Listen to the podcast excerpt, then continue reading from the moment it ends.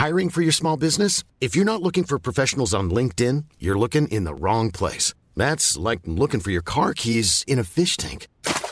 LinkedIn helps you hire professionals you can't find anywhere else, even those who aren't actively searching for a new job but might be open to the perfect role. In a given month, over 70% of LinkedIn users don't even visit other leading job sites. So start looking in the right place. With LinkedIn, you can hire professionals like a professional. Post your free job on linkedin.com slash people today. 10 y 39 minutos de la noche, 9 y 39 en las Islas eh, Canarias. Juan Ramón Rayo, profesor de la Universidad Francisco Marroquín, muy buenas noches. ¿Qué tal? Buenas noches. Domingo Soriano, compañero de Libre Mercado, buenas noches también a ti, bienvenido. Hola, ¿qué tal? Eh, bueno, es que ya hemos resumido, hemos tratado de hacerlo, pero claro, nos faltaba vuestro análisis eh, del, dato que hemos conocido este, este 3 eh, de enero, ese dato de, la afiliación y, y del paro que mm, para el gobierno ha sido positivo, o al menos para sacar pecho. Nos ha llamado la atención, Rayo, voy contigo, que al menos a la ministra Yolanda Díaz no la hemos escuchado hoy, sí que ha escrito una serie de, tweets en, su cuenta, pero, pero no, ha, no ha comparecido, no ha, valorado públicamente el, dato, pero yo no sé si el gobierno tiene tantos motivos, sobre todo con lo que va a venir a partir de ahora y teniendo en cuenta que ya estamos en año electoral, si tiene tantos motivos para presumir hoy del, del dato que hemos conocido de afiliados y de paro? Bueno, no solo se trata de que efectivamente la ministra no haya comparecido para valorar los datos, es que el ministro escriba desde que tomó el cargo todos los meses puntualmente, a mediados de mes, nos daba un anticipo de cuál había sido la afiliación a la seguridad social y hacía su proyección sobre cuál iba a ser al cierre de mes. A veces se desviaba al alza, otras a la baja, pero bueno, y nos daba esa proyección para tener un punto de referencia. Este mes fue el primero que no lo hizo. Este mes de diciembre, a mediados, porque claro, si fuera a finales podríamos decir, bueno, las fiestas, no. A mediados, 15 y 16, que se seguía trabajando en este país, salvo que el ministro diga otra cosa, eh, no ofreció por primera vez sus datos de, de afiliación a mediados de mes. Y esto es significativo. Es significativo porque el mes de diciembre, si lo desestacionalizamos, que es como al ministro le gusta presentar los datos, en el mes de diciembre, de manera desestacionalizada, se perdió afiliación a la seguridad social. Fue la primera vez desde el año 2012, en más de una década, y recordemos las circunstancias de 2012. Eh, España estaba al borde de la quiebra ese año. Eh, hay que retrotraerse al año 2012 para encontrar un mes de diciembre en el que, en términos desestacionalizados, se pierdan afiliados a la seguridad social. Eh, bueno, puede ser un mal dato mensual, veremos cómo evoluciona el mercado laboral durante los próximos meses, aunque es cierto que si, juntamos ese dato con la marcha previsible de la economía, que probablemente el PIB en el último trimestre del año no haya crecido demasiado y en todo caso las perspectivas de crecimiento para la primera mitad de 2023 son bastante malas. Los organismos no prevén recesión, pero desde luego no un crecimiento demasiado intenso. Pues bueno, sí que hay una cierta coherencia a la hora de interpretar que el mercado laboral se puede estar eh, ralentizando y, y por eso el dato de diciembre. De hecho, si extendemos un poco más el análisis al conjunto del año 2022, tampoco pensemos que más allá de lo que haya ocurrido en diciembre, el año es para tirar cohetes. Es verdad que hablar de 470.000 afiliados como un mal dato, pues suena casi a chiste. 470.000 afiliados es un buen dato, pero es uno de los peores datos de afiliación a la seguridad social desde que en el año 2014 España volvió a crear empleo de manera más o menos sostenida cada año, cuando se superó la anterior crisis. Solo el propio año 2014, cuando estábamos saliendo de la crisis, el primer año, eh, solo 2019 y solo 2020, 2020 eh, por motivos obvios, fueron peores en términos de afiliación anual que 2022. Es decir, 2015, 2016, 2017, 2018 y 2021 fueron mejores y en ocasiones muy sustancialmente eh, mejores. Eh, especialmente mala, además, ha sido la segunda mitad del año. la segunda mitad del año, incluso el año 2014 fue mejor que 2022.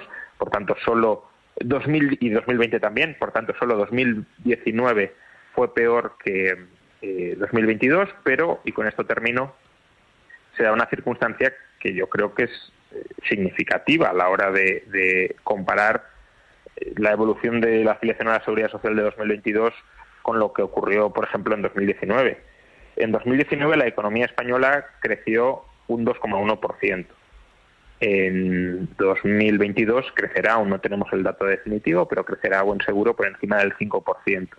Claro que creciendo a más del doble crees aproximadamente el mismo empleo que, creaste en 2019, em, en el mes de diciembre desestacionalizadamente incluso menos, eh, creo que no es un dato para echar cohetes, sobre todo porque nos dirigimos hacia un año que en términos de crecimiento será complicado y si el mercado laboral ya, hombre, tanto como sufrir a lo mejor no, pero si ya ha mostrado ciertos síntomas de flaqueza creciendo al 5, claro, si crecemos al 1 o al 1,5, ¿qué va a pasar? Esa es la gran pregunta. Claro, seguiremos creando empleo, esa es la gran, la gran cuestión. Eh, Domingo, tu lectura de los datos que hemos conocido este martes.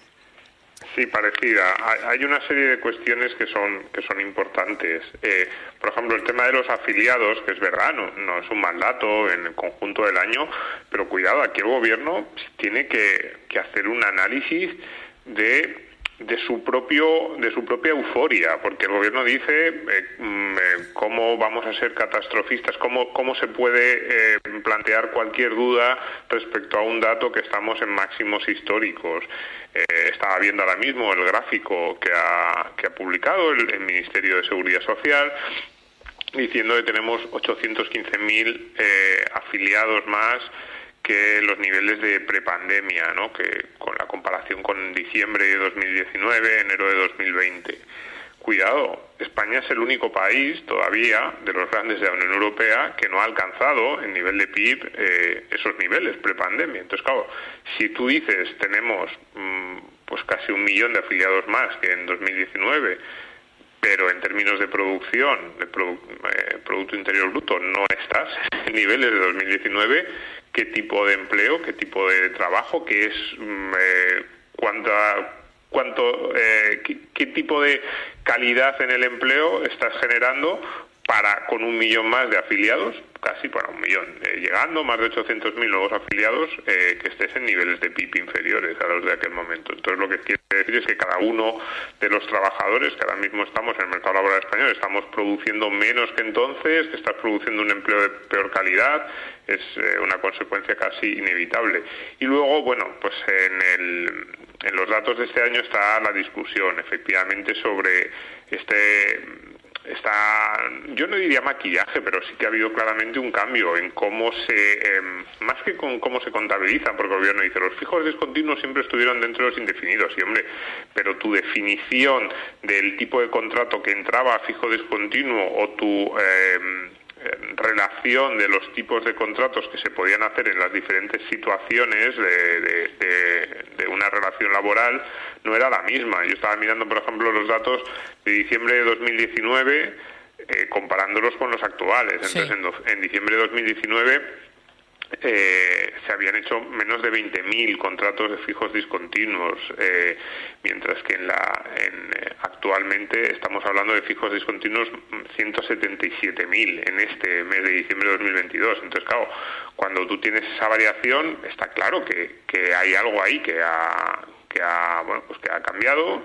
12, mira, menos, es que estaba buscando el dato, eran 12.500 contratos fijos discontinuos, eh, que es verdad, se contaban como indefinidos, pero 12.500 en diciembre de 2019 y ahora mismo, en este mes de diciembre, 177.000. Entonces, es evidente que eso distorsiona las estadísticas y que a la hora de analizar el empleo que se está creando, la calidad del empleo o cómo son esos nuevos contratos indefinidos, tú tienes que poner ahí un gran asterisco y decir, oiga, cuánto tiempo están trabajando realmente estas personas y You should celebrate yourself every day, but some days you should celebrate with jewelry. Whether you want to commemorate an unforgettable moment or just bring some added sparkle to your collection, Blue Nile can offer you expert guidance and a wide assortment of jewelry of the highest quality at the best price. Go to Bluenile.com today and experience the ease and convenience of shopping Blue Nile, the original online jeweler since 1999. That's Bluenile.com. Bluenile.com. Hey, I'm Ryan Reynolds. At Mint Mobile, we like to do the opposite of what Big Wireless does. They charge you a lot, we charge you a little. So naturally, when they announced they'd be raising their prices due to inflation, we decided to deflate our prices due to not hating you. That's right. We're cutting the price of Mint Unlimited from $30 a month to just $15 a month. Give it a try at mintmobile.com slash switch. $45 upfront for three months plus taxes and fees. Promo for new customers for limited time. Unlimited more than 40 gigabytes per month. Slows. Full terms at mintmobile.com. Quality sleep is essential. That's why the Sleep Number Smart Bed is designed for your ever-evolving sleep needs. Need a bed that's firmer or softer on either side? Helps you sleep at a comfortable temperature? Sleep Number Smart Beds let you individualize your comfort so you sleep better together. JD Power ranks Sleep Number number 1 in customer satisfaction with mattresses purchased in-store. And now, save 50% on the Sleep Number limited edition Smart Bed for a limited time. For JD Power 2023 award information, visit jdpower.com/awards. Only at a Sleep Number store or sleepnumber.com. cuánto tiempo, incluso los, los indefinidos a tiempo completo, que pueden parecer los mejores tipos de contratos, es cuánto tiempo luego permanecen en su puesto de trabajo esas personas que están firmando esos contratos. Y de nuevo da la sensación de que no se están consiguiendo los efectos reales. Es decir, la reforma laboral que buscaba el gobierno era decir, vamos a generar eh, un contrato, un, tipo de relación laboral ultra estable en el que eh, las personas tengan asegurada un, puesto de trabajo de forma muchísimo más eh, continuada que antes veces y no da la sensación de que esos efectos se hayan conseguido por completo. Claro. Eh, hoy lo que ha dicho, por detenernos aquí, el secretario de Estado de Trabajo y Economía Social, que es Joaquín Pérez Rey, es que, bueno, mm, las cifras de fijos discontinuos inactivos eh, no, no, no las eh, tiene el gobierno, no las maneja el gobierno porque no existen, eh, creo que el término exacto ha sido estadísticas depuradas y que entonces, bueno, pues en lo que va a trabajar a partir de ahora el gobierno es en tratar de depurar estos datos para poder mm, dar la información con, confianza y rigor, ha dicho él, eh, pues en el plazo más breve posible, porque es verdad que siempre se insiste en conocer este dato. Eso de que las estadísticas no estén depuradas, rayo, esto cómo lo tiene que interpretar la gente, o sobre todo si es posible que esto se pueda llegar a conocer, porque es verdad que, el Partido Popular ha prometido que una vez que llegue al gobierno, eh, es verdad, estos datos se van a poder, va a haber transparencia absoluta, se van a incorporar en las listas eh, oficiales. La gente quiere conocer estas cifras. Bueno, a ver, yo aquí tampoco creo que haya habido una manipulación deliberada, pero sí un aprovechamiento sobrevenido de, esos cambios eh, en, la tipología de los contratos laborales, ¿no? Eh, tiene sentido que hasta ahora no se hubiese invertido, no se hubiesen invertido muchos recursos en conocer exactamente cuánto tiempo están trabajando los fijos discontinuos, eh, cuánto tiempo están, por tanto, cobrando la prestación de desempleo, cuánto no, eh, porque, como decía antes Domingo, el número de, contratos que se firmaban fijos discontinuos eran muy pequeño, era muy reducido. Entonces, ¿para qué destinar muchos recursos si tampoco te distorsionaban mucho las estadísticas? Muchos mm, recursos a, obtener los datos y a, depurar esos datos. Lo que sucede es que, claro, cuando tú has convertido el fijo discontinuo en uno de los receptáculos de los antiguos contratos temporales, los prácticamente han desaparecido, pero las situaciones de temporalidad no. Es decir, sigue habiendo personas que eh, no trabajan de manera continuada, de ahí que sean fijos discontinuos, si tienen una cobertura contractual, pero no están en actividad no tienen por qué estar ni siquiera cobrando un salario, ni cotizando, la empresa cotizando por ello, sino que todo eso puede recaer sobre la espalda del Servicio Público de Empleo. Eh, pues claro, cuando eh, has convertido a los fijos discontinuos en el receptáculo de gran parte de los antiguos temporales, es importante conocer el grado de inactividad de esos trabajadores que están acogidos a un contrato fijo discontinuo. Y eso es cierto que si no se tiene el dato, eh, claro, lo, preocupante sería que lo tuvieran y no lo hubiesen comunicado. Es verdad que claro. el dato porque no se calculaba, eso va a tardar un tiempo en, estimarse.